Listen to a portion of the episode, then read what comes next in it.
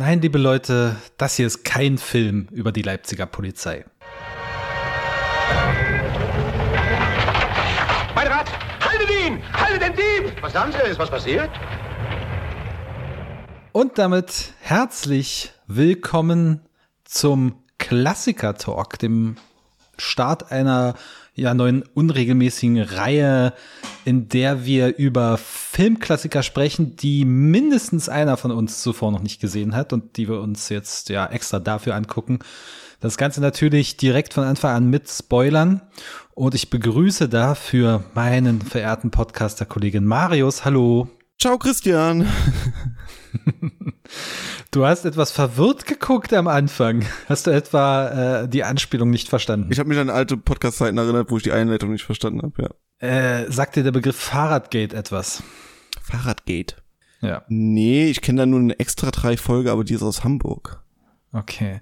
Ja, entweder ist das nicht zu nicht zu dir vorgekommen, aber eigentlich hat es nationale Schlagzeilen gemacht, nämlich im Jahr 2019, das ist 2019 gewesen sein, da gab es hier in der Leipziger Polizei einen kleinen Skandal. Es ist nämlich bekannt geworden, dass äh, von dass Fahrräder, die aus der Asservatenkammer, die in der Asservatenkammer gelandet sind, dass die von einigen Polizisten wohl zu günstigen Preisen weiterverkauft wurden. Äh, und deswegen, äh, ja, Dieses, ja, vielleicht, vielleicht haben sie einfach nur armen Menschen Not geholfen, die eine Arbeit gesucht haben. Sicherlich nicht. Äh, ja, aber wie ihr schon festgestellt habt, wahrscheinlich an der Hand des Folgentitels, es geht um Fahrraddiebe. Ein Film aus dem Jahr 1948 aus Italien von Regisseur Vittorio De Sica, der als, ja, so Meilenstein absoluter Klassiker innerhalb der Filmgeschichte gilt und auch in meinem äh, Studium eine sehr große Rolle gespielt hat und immer so als leuchtendes Beispiel für die historische, für die Epoche des italienischen Neorealismus gespielt hat. Weißt du, wie ich dieses Wort mag? Was Neorealismus? Italienischer Neorealismus. Da kannst du nämlich einfach richtig schön flexen vor Leuten quasi, die null Ahnung von Filmen haben oder halt nur normale Filme halt schauen und dann, oh, du interessierst dich für Filme, das ist den ersten und so. Ja, ja, mir gefällt zum Beispiel der italienische Neorealismus ganz gut. oh. Ja, dann, dann wirst du gefragt, oh, welche Filme kannst du denn empfehlen? Und ja, und jetzt kann drin. ich vielleicht einen empfehlen. Mal gucken. vielleicht einen empfehlen, ja. Ich äh, kann ihn auf jeden Fall empfehlen. So viel kann ich schon mal äh, vorweg schicken. Äh, es ist ein Film, der, ja, spielt im in einer italienischen Stadt. Lass es Rom sein? Nein, das ist nicht Rom, oder? Das ist doch, hm. da wird doch dann hm. Forza Mon Mon Modena äh, gerufen. Ich habe jetzt überhaupt nicht gecheckt, aber es wird auch nicht gesagt, in welcher Stadt der spielt. Ähm, Sei es drum. Italienische Großstadt und natürlich das Szenario kurz nach dem Zweiten Weltkrieg. Alles ist nicht gut, sagen wir es mal so. Am Anfang sehen wir Männer, die sich auf der Treppe vorm Arbeitsamt drängen und unbedingt Arbeit haben wollen, denn Arbeit ist knapp, Geld ist knapp, Nahrung ist knapp, es, ist, es mangelt an allem. Und unser Protagonist äh, Antonio Ricci, gespielt von Lamberto Maggiorani, der bekommt tatsächlich einen Job, nämlich als Plakatierer. Dafür braucht er aber ein Fahrrad, was er nicht hat. Also geht er zu seiner Frau. Irgendwie müssen sie 7000 Lira auftreiben die Frau verkauft die Bettwäsche, was tatsächlich gut Geld reinbringt. Der Antonio kauft ein neues Fahrrad davon. Und an seinem ersten Arbeitstag wird dieses Fahrrad geklaut und den Rest der, ja, gut 100 Minuten, die dann noch vergehen, nee, 90 äh, Minuten geht der Film, Entschuldigung, der gut 70 Minuten, die dann noch vergehen, die verbringt er damit, verzweifelt, mit zusammen mit seinem Sohn Bruno dieses Fahrrad wieder zu beschaffen, beziehungsweise den Fahrraddieben auf die Spur zu kommen.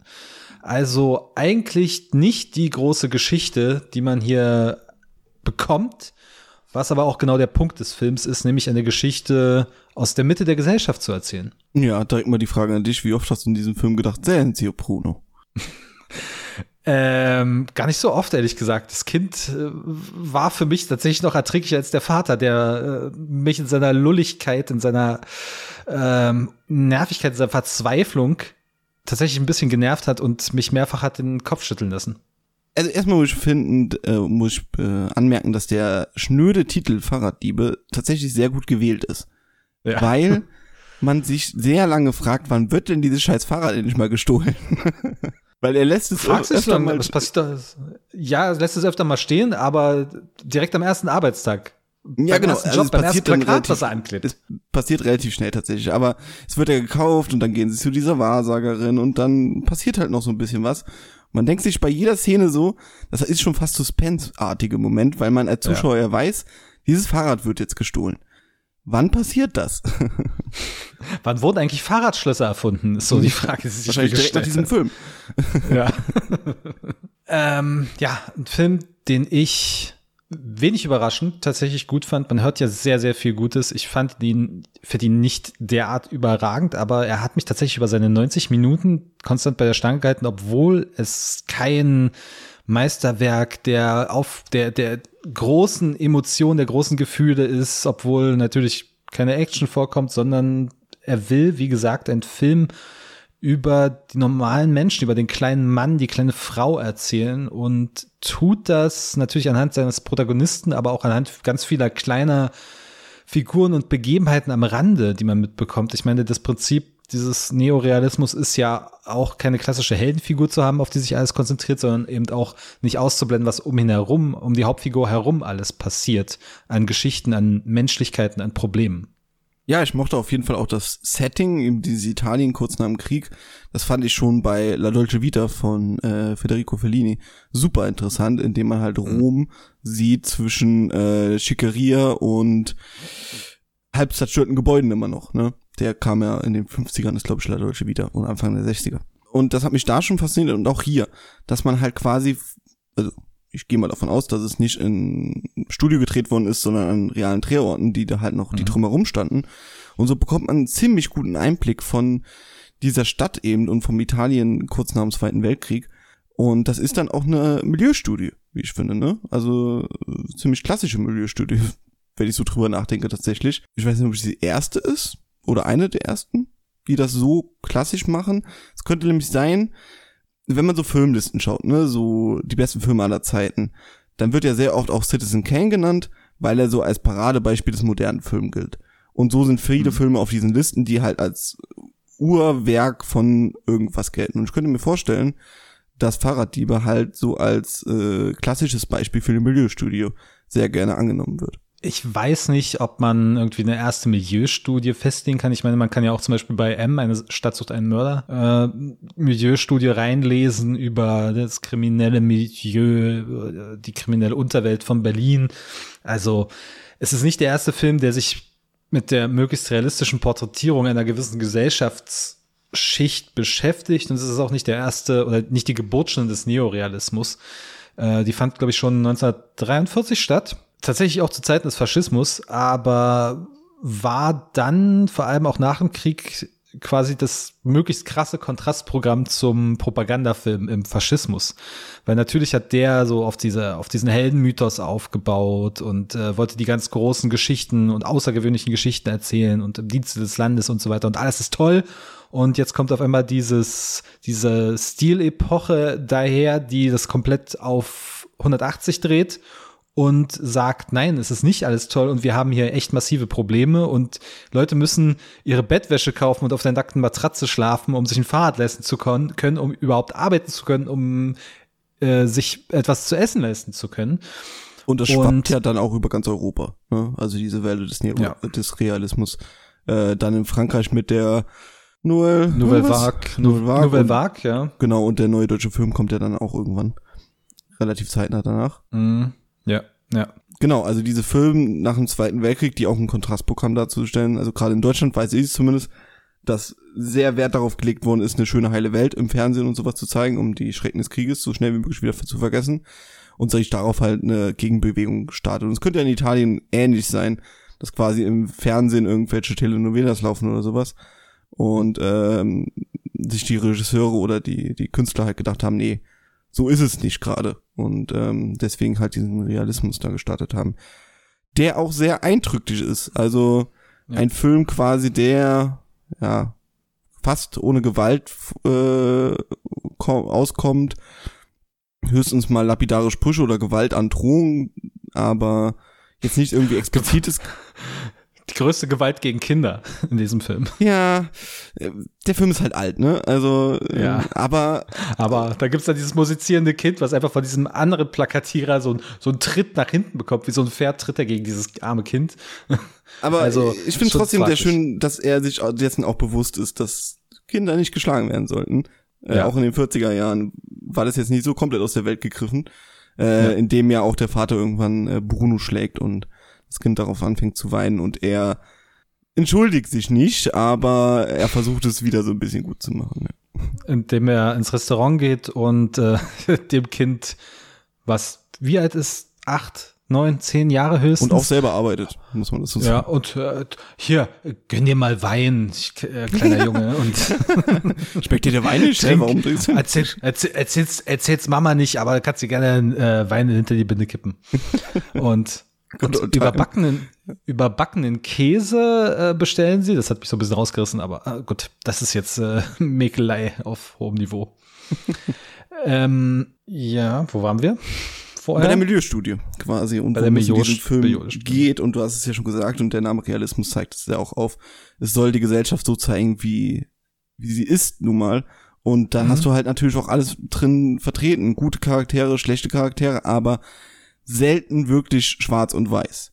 Also Ja. das äh, am weitesten kommt noch ins positive oder ins gute Rück- Licht kommt äh, seine Frau, würde ich sagen, aber selbst die hat eine Macke und geht zum Wahrsager. Ähm, Wobei, wobei er auch das, wenn er dann später zur Wahrsagerin geht, weil das so seine letzte Hoffnung ist, um überhaupt noch was äh, erreichen zu können, äh, er ja dann auch oder dann verständlich gemacht wird, warum die Menschen dorthin gehen. Dass diese Frau Trost spendet, dass sie ähm, den Menschen irgendwie Hoffnung gibt. Ich meine, ich habe es tatsächlich auch in meinem engeren äh, Umfeld gehabt, dass jemand durch eine sehr schwere Zeit gegangen ist und dann dieser ganzen Esoterik-Sache, Kartending und so weiter, was ich ja wirklich bis aufs Blut hasse und überhaupt nicht und eigentlich schon äh, moralisch verwerflich finde, Menschen, die die Probleme haben, auch noch Geld abzunötigen für etwas, was nichts bringt, aber letztendlich, wenn es diesen Personen irgendwas bringt, tatsächlich auch, also einfach nur die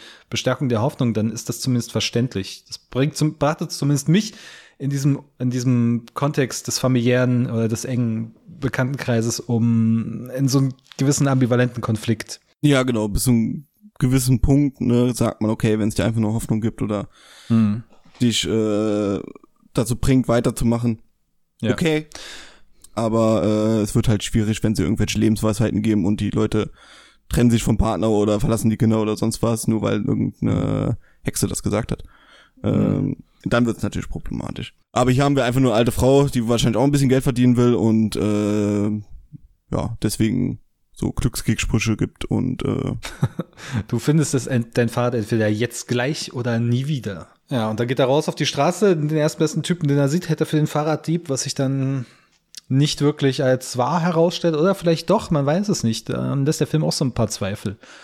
Ob er es nun ist oder nicht. Ja, er stellt halt unseren Protagonisten, der natürlich auch eine klassische männliche Figur seiner Zeit ist, immer wieder vor Konflikte und ähm, ich weiß nicht, ob man den Film als so Bruch auch mit so fragiler Männlichkeit bezeichnen kann. Der Film würde trotzdem passen zu unserer Männlichkeitsfolge, die wir mal gemacht haben, wie ich finde, weil der schon ein anderes Bild gibt von Filmen, die man zu dieser Zeit erwarten würde, wie ich finde. Und äh, so wird halt dieser Vater immer verzweifelter und weiß halt seinen Ausweg nicht mehr und hat gleichzeitig sein Kind dabei und das Kind merkt natürlich auch irgendwann so, hey, der, wo ich denke, der kann alles, der äh, schafft es gerade nicht mehr oder ist am Ende.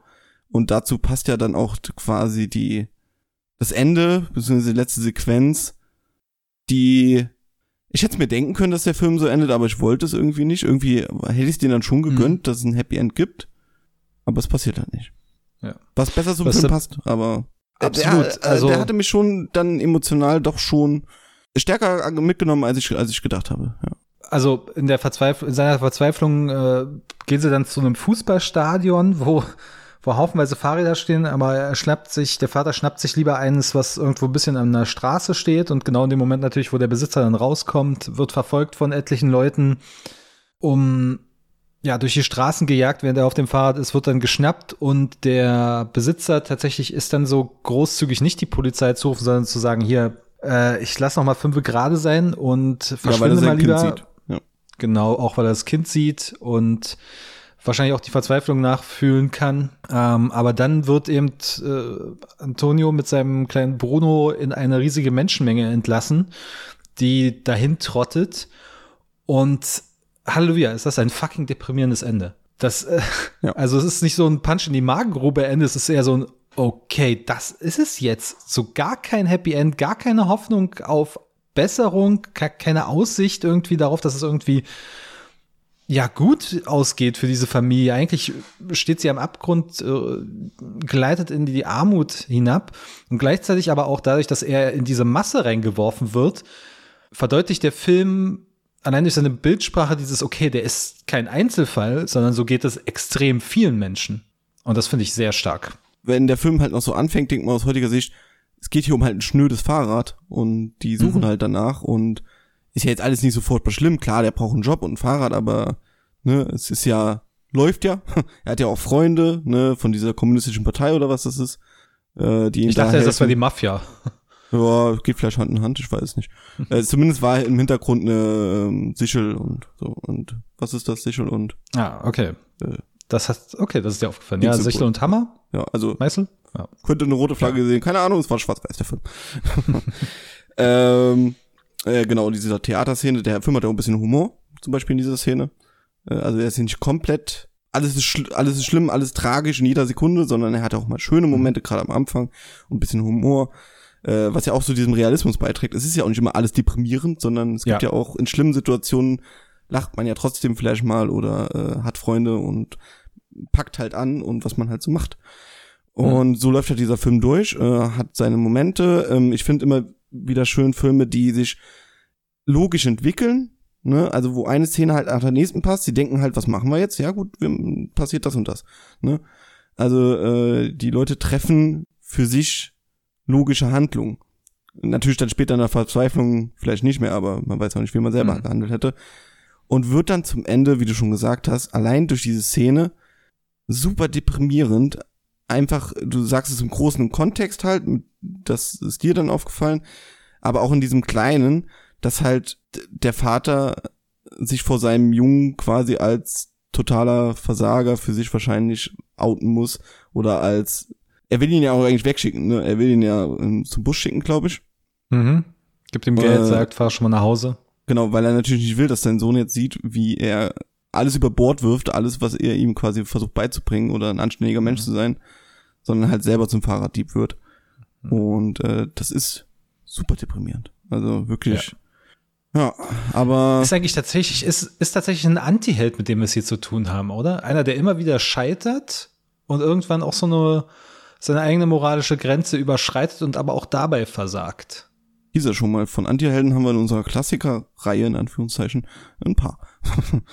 aber ähm, ja, auf jeden Fall würde ich ihn auch als Antiheld sehen, ähm, der einfach immer verzweifelter wird, was ja auch verständlich ist. Also wie viele Tage gehen, vergehen in diesem Film? Zwei, drei oder so? Ich, ich glaube, es ist tatsächlich nur zwei. Ganz am Anfang, wo er, seinen, wo er seinen Job bekommt, wo er sich das Fahrrad kauft und am nächsten Tag taucht er dann auf der Arbeit auf. Nee, drei müssen es sein, genau. Am nächsten drei. Tag ist dann Arbeit und am nächsten Tag gehen sie dann früh morgen zu diesem Fahrradmarkt, wo sie hoffen, dass das gestohlene Fahrrad da auftaucht und Wo er logisch gesehen auch schon einen Tag bei der Arbeit fehlt. Ne? Also, dass wenn er das Fahrrad zurückbekommen hätte. hm, ja. Naja, vielleicht hat er angerufen, sich krank gemeldet, ich weiß nicht. Aber es wird nicht erklärt. Aber auch diese Szene mit dieser Nachbarschaft, ne? Wo, wo er quasi den vermeintlichen Fahrraddieb hat, es klärt sich nicht so wirklich auf, ob es jetzt der Fahrraddieb war. Äh, Mhm. ich habe mich auch nicht äh, behalten, wie der Fahrraddieb aussah. Ich glaube, man sieht ihn ja. Man sieht ihn sehr kurz, vor allem sieht man ihn von hinten und er, der Typ, den er da stellt, trägt auf jeden Fall ähnliche Kleidung, eine ähnliche Mütze. Ich hatte Also auch als, möglich, genau. natürlich, Ja. natürlich die Kamera evoziert das natürlich sehr deutlich, wenn, wenn er dann rauskommt aus der Tür und er erblickt diesen Typen. Natürlich hast du sofort das Gefühl, okay, der ist es jetzt. Und dann stellt sich aber auch. als Man unklar. will es ja, genau, auch selber, ne? Man will ja, ja, auch selber sagen, hier, dann kommt ja dieser Polizist dabei, der nicht als Arschloch dargestellt wird, was mich auch gewundert hat, Mhm. ne? Irgendwie als korrupt oder sowas, sondern der sagt ja klipp und klar, hier, die alle in dieser Nachbarschaft halten alle zusammen, du musst mir jetzt einen Beweis liefern, sonst kann ich da nichts machen. Ja. Ähm, weil ich auch gut, gut fand, also man muss ja nicht jeden als vollkommenen Drecksack darstellen. Nö, auch da ist ganz viel äh, Ambivalenz drin. Ich meine, als er das zur Anzeige bringt, dass sein Fahrrad gestohlen wird, da ist dann natürlich der Polizist ein Arschloch und ist genervt davon, von wegen, hier, was kommst du hier mit dem Fahrraddiebstahl? Weißt du, weißt du, wie viel hier geklaut werden, wie viele Fahrräder und wie viele. Aber verständlich, wenn da tausende Fahrräder geklaut werden, dann. Ja, klar. Aber auch da. Gerade zu der die Zeit. Rolle also, der, ja, die Rolle der Institution ist in dem Film natürlich auch sehr ähm, weder ver, verharm oder weder weder ähm, na, glorifizierend noch irgendwie komplett kritisch. Äh, Wir haben die Polizei, die so ein bisschen als, ja, okay, die sind halt da und die machen halt ihren Job, aber die können auch keine Wunder vollbringen und gleichzeitig aber auch nicht jagen sein weg und in der Kirche, naja, da kommen die Leute halt zum Gebet und oh ja, die da habe ich schon soll er halt, da soll, da soll er halt verdammt aber still sein, wenn das Gebet da ist. Wir befinden uns da auch nochmal in anderen Zeiten, ne? Natürlich in Italien, die 40er Jahre könnte ich mir als erzkatholisch vorstellen. Ja. Und wo er diesen alten Mann dann verfolgt, einfach nur um eine Information rauszufinden, der auch sehr ambivalent ist, ne? Auf der einen Seite man denkt man sich, ja gut, der hat schon was Dreck am Stecken, ne? Aber es ist halt auch einfach ein alter, obdachloser Mann, der ja, einfach, Einfach vor nur sein Essen haben lebt, möchte. Einfach nur sein Essen haben will und deswegen auch in die Kirche gehen muss. So ein bisschen fühlt es sich so an, dass die Leute da alle in die Kirche gezwängt werden und dafür Essen bekommen. Ja, ja. Ah, Das ist, also der Film hat so einen, ja, sehr logische Erzählung, sehr logischen Erzählfluss. Und das hält bei der Stange. Und hinzu kommt noch die, wie ich finde, unauffällige, aber doch echt starke Inszenierung. Also was er teilweise an Bildkomposition hat, ist, gerade wenn man sich anguckt, unter welchen Bedingungen der gedreht ist, also viele Laiendarsteller, Originalschauplätze und eben nicht Studio und auch die technische äh, Komponente sich anguckt, dass das jetzt auch nicht wahrscheinlich das High-Class-Equipment war, aber die Bildkomposition stark, ähm, sehr viel im Hintergrund passiert da. Es gibt auch diese Szene, wo, wo Antonio seinen äh, Sohn dann kurz schlägt, dann trennen sie sich kurz und dann ruft ja irgendjemand, dass da ein Junge im Fluss liegt. Und man sieht dann nur Antonio, wie er auf diesen Ruf reagiert und immer weiter auf die Kamera zuläuft. Und allein das ist so ein Spannungsmoment, dass man nur die Reaktion des Vaters sieht und er sich, er wird immer größer im Bild und wieder der, der Spannungsaufbau f- funktioniert. Das ist wirklich, wirklich stark in dem Moment. Ich dachte auch kurz, oh, das ist dann wohl dein Kind gewesen, aber war es dann zum Glück doch nicht. Ja, das braucht der Film aber auch nicht, ne? Also er braucht jetzt keine Kinderleiche, um noch zu schocken oder sowas, sondern ja. er hat eine ruinierte Gesellschaft nach dem Zweiten Weltkrieg. Das reicht, um deprimierend Ja. zu sein. Ne? Absolut. Also du brauchst da nicht irgendwelche, das unterscheidet ihn wahrscheinlich auch zu Filmen, die heute gemacht werden würde. Also heute würde der Junge wahrscheinlich wirklich tot im Wasser liegen oder Mhm. oder nicht tot, aber vielleicht im Krankenhaus liegen, whatever. Ne? Ja. Aber du hast da halt eine absolut am Boden liegende Gesellschaft nach einem Krieg. Du brauchst nicht mehr, um Emotionen hervorzurücken und das wissen sie halt auch. Und deswegen können sie ruhig ihren 90-Minuten-Film inszenieren und eine relativ schnöde Geschichte äh, einfach aufputschen durch den, den Inhalt, dass einfach das Setting und äh, die, die Themen hergehen. Ja. Und natürlich die Musik. Die Musik ist sehr auffällig. Die ist sogar mir aufgefallen diesmal. Gerade am Anfang ist die auch erstaunlich happy. Also eben nicht das, was du schon gesagt hast, dieses Dauerelend. Er suhlt sich nicht irgendwie im Elend, sondern er findet schon die lichten und schönen Momente und betont die auch durch sehr fröhliche Musik, gerade am Anfang, die natürlich dann am Ende, zum Ende hin immer mehr in düsterere, traurigere Melodien umschwenkt. Ja, oder nutzt sie halt ambivalent, ne, wo sie diese Restaurantszene ist, die jetzt schwierig ist, ne? Also es ist ja jetzt nicht wirklich so, dass die da happy sitzen und alles ist gut, sie haben ihr Fahrrad ge äh, gefunden, deswegen essen sie jetzt, sondern sie versuchen halt einfach, oder der Vater versucht jetzt mal kurz nicht an dieses scheiß Fahrrad zu denken, sondern mal kurz irgendwas Positives zu machen, um auch einfach einen klaren Kopf zu bekommen. Und dann gibt's diese fröhliche Musik von dieser Band und sie essen was und sie trinken Wein. Und äh, aber man weiß eigentlich im Hintergrund, ihr habt gar keinen Grund zu feiern. Ja. Ja, und ihr könnt euch das vor allem auch nicht leisten. Und genau, das ja, aber das ist in diesem Moment auch vielleicht egal. Also, wie, wie gesagt, der Film hat echt viele Aspekte, großartige Mom- Momente, gerade zum Ende hin. Würde ich ihn als einen der besten Filme aller Zeiten sehen? Nein, tatsächlich nicht. Er- Das, was er machen will, ist super, großartig. Und wahrscheinlich hat er auch sehr viel Einfluss gehabt. Aber aus heutiger Sicht, Gesicht, Sichtweise, mein Gott, äh, sind halt immer noch so ein paar Punkte, die ja, so ein bisschen schwierig sind, ne? Einfach, weil man heute eine andere Sichtweise hat und das halt Klar. alles ignorieren kann und halt auch mal ein lächerlicher Moment vielleicht dabei ist, der Also auch gerade so Kraftausdrücke, jemand will jemand richtig beleidigen und sagt dann, du Schuft, du. denkt man sich so, huiuiuiui. Also geht damit mal zum Hauptbahnhof, ne? Ja, ja sie ver Das stelle ich mir gerade sehr, sehr lustig vor.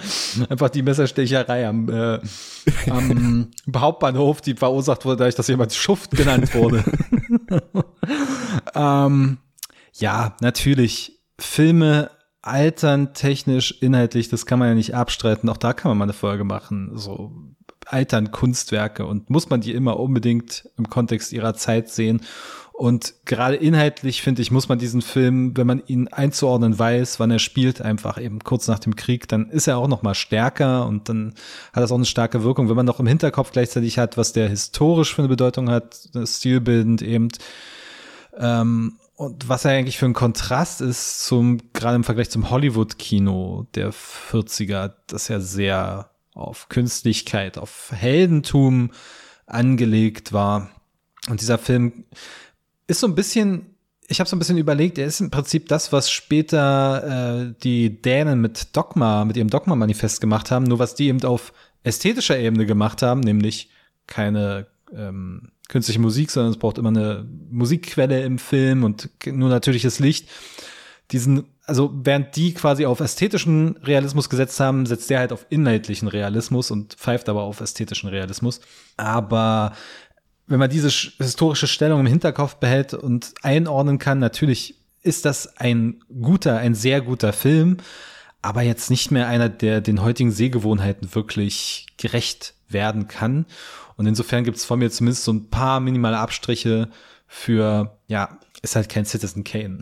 Wobei sich der Vergleich mit Citizen Kane da natürlich auch ein bisschen aufdrückt. Warum gibt man dem fünf Sterne, aber diesem Film nicht? Ja, Citizen Kane ist älter und wirkt moderner, würde ich sagen. Aber das ist ja. vielleicht mal eine andere Folge. Citizen Kane, auch gerne mal besprechen. Ist das der beste Film aller Zeiten? Fragezeichen. Clickbait-Titel hm. ist jetzt schon gebucht. Äh, aber Fahrraddiebe ist natürlich auch sehr oft auf hohen Listen und ich, wenn mir jetzt jemand sagt, hey, Fahrraddiebe ist mein Lieblingsfilm aller Zeiten oder irgendeine Topliste und sehe Fahrraddiebe ganz vorne, why not? Also, okay, ja. gut.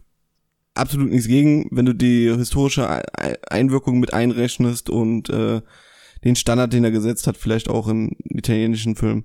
Okay. Ja, ist auf jeden Fall einer der besten italienischen Filme, die ich gesehen habe. Ich habe auch nicht so viel gesehen. Gut, gut. Also von uns beiden gibt's auf jeden Fall eine Empfehlung für diesen die, Film. Ihr werdet euch denken, äh, jede Topliste sagt es euch auch, die muss man mal gesehen haben. Ich würde nicht sagen, man muss den gesehen haben, sondern man kann ihn auf jeden Fall gesehen haben und man wird sich bereuen, ihn zu sehen. Und also, lasst euch keinen von der Nachmittag mehr, aber ja. Und lasst euch nicht von der, ich sage mal, simplen Prämisse und dem äh, sehr kulturintellektuellen Schlagwort italienischer Neorealismus beirren. Das ist tatsächlich ein Film, der sehr, sehr gut verträglich ist und kein doch, absoluter doch, Ich habe jetzt, Fahrrad, ich hab jetzt Fahrraddiebe gesehen. Ich kann mich jetzt offiziell als Fan des italienischen Neorealismus bezeichnen. Ich bin eine absolute Koryphäre auf, Koryphäre auf diesem Koryphäre, okay, okay. Gut, nadel mal, nadel mal weiter, lieber Marius. Bucht mich jetzt für Vortragsveranstaltungen zum italienischen Neorealismus. Äh. Äh, und äh, müsst ihm bloß, müsst ihm bloß einen ordentlichen Topf hinstellen, damit er seine Wurzeln auswerfen kann. So, gut, so gut. Ungefähr. Ich bedanke mich da draußen für eure Aufmerksamkeit, falls ihr ihn gesehen habt, falls ihr jetzt durch unseren Talk Lust bekommen habt, ihn zu sehen und wie ihr ihn dann fandet, teilt uns das gerne mit auf kinotagesstätte.com oder auf Twitter.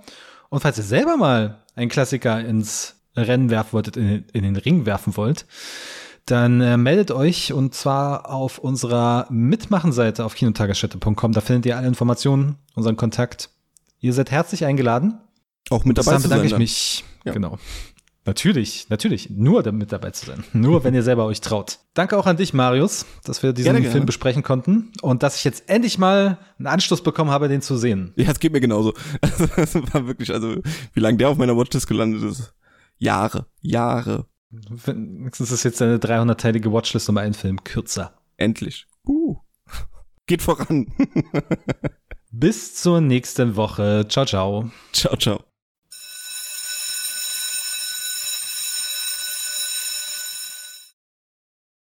Hallo?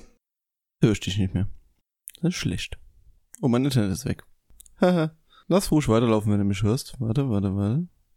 Ja, ja, ja, ja, ja. Ja? Na, jetzt bist du wieder da. Ja, ja, mein Internet war weg. Also ich war bei Hallo.